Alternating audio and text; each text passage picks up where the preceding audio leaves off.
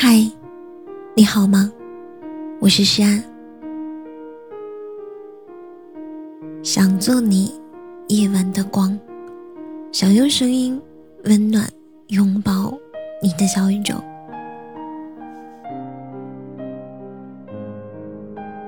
奇葩说里有一个关于恐婚的论题，马东问陶虹：“婚姻一定是一个样子吗？”面对陶虹的回答，我深以为然。我觉得，之所以恐婚，是因为你以为的婚姻就是那个样子，所以恐惧让婚姻在别人制定的标准之下。但其实，每个人都可以和伴侣一起创造一个你们特有的模式。说到底，婚姻本身是一场合谋。两个人都有着共同的意愿，才往前走的，这是可以达成共识的事情。我想，面对婚姻，我们常有这样的恐惧：担心遇到不负责的另外一半，频频的受到伤害；也担心爱情被细枝末节的琐碎给磨灭，让爱情毁于平凡。婚姻好不好，决定在你遇见怎样的人，更决定你们两个之间的相处模式。不得不承认，很多爱情都是吵着吵着就走散的。一个人不愿意低头，另外一个人不愿意主动挽留；一个人倔强的那点面子和尊严，另一个不愿妥协。就这样，在日复一日的生活里，逐渐消耗掉两个人爱情的根基。我的一个朋友跟我讲，我一开始跟老徐在一起，我们也会因为生活的琐碎而争吵，但是老徐貌似一直都是很好的脾气，他会在我气消了的时候主动来哄我，更会说出一些哄我的话。甚至还会给我买一些好吃的，或者一些小礼物。有时候哄得我简直就没有理由再生气下去了。在他的让步之下，我也渐渐的会收起自己的坏脾气。有时候的确是自己做错了，也会屁颠儿屁颠儿的跑过去主动打破冷战的局面。毕竟，爱情从来都不是不讲道理的。赢了道理，却输了感情，何必呢？那句话说得好，婚姻好比桥梁，沟通了两个全然寂寞的世界。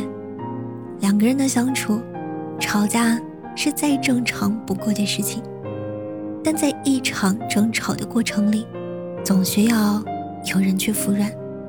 明明一个拥抱能解决的问题，就不要留着过夜了。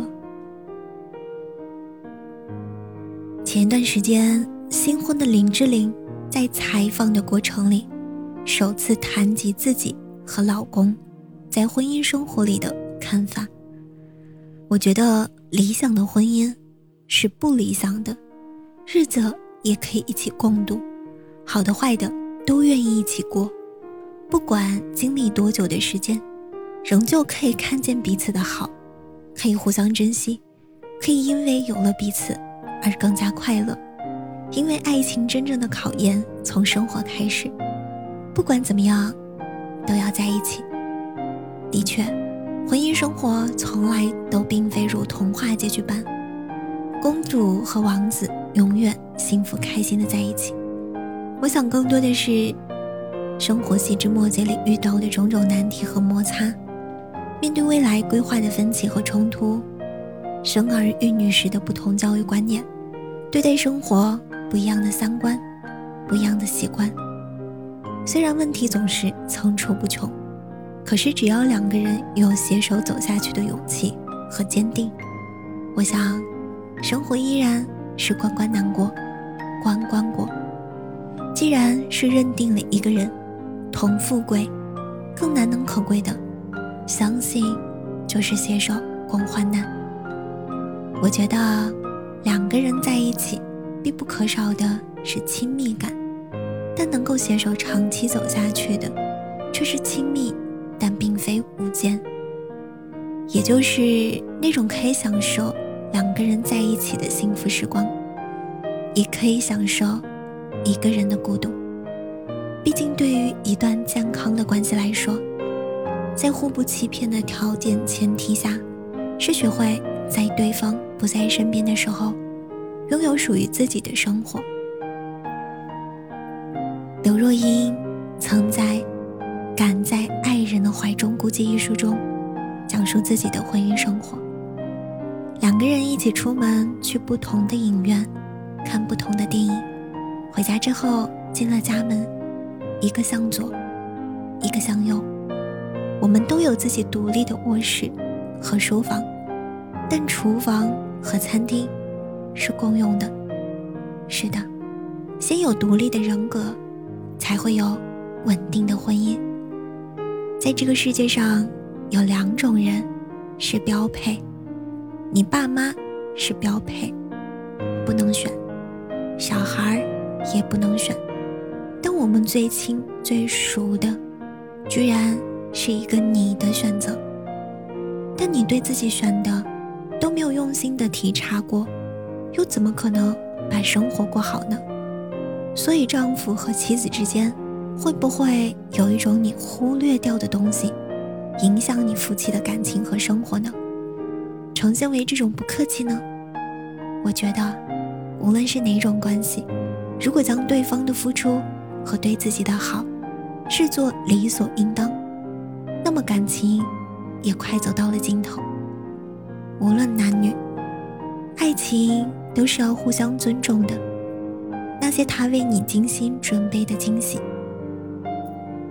那些毫无抱怨的打扫的卫生，还有那些他花费了心思、花费了许久做的一顿晚餐，都是婚礼上那句“无论贫穷还是富有，无论环境是好是坏，我都与你同甘共苦，携手共同创建美满的家庭”所赋予的真实行动。而这些赋予在繁殖细节生活里的感动，我怎么舍得让他输？我想，这就是婚姻之所以对我们重要，是希望有那么一个人，虽然没有血缘关系，没有从小到大一起成长的相濡以沫，但恰恰是因为爱情，让我们心甘情愿的跨越山海，在日复一日的磨砺。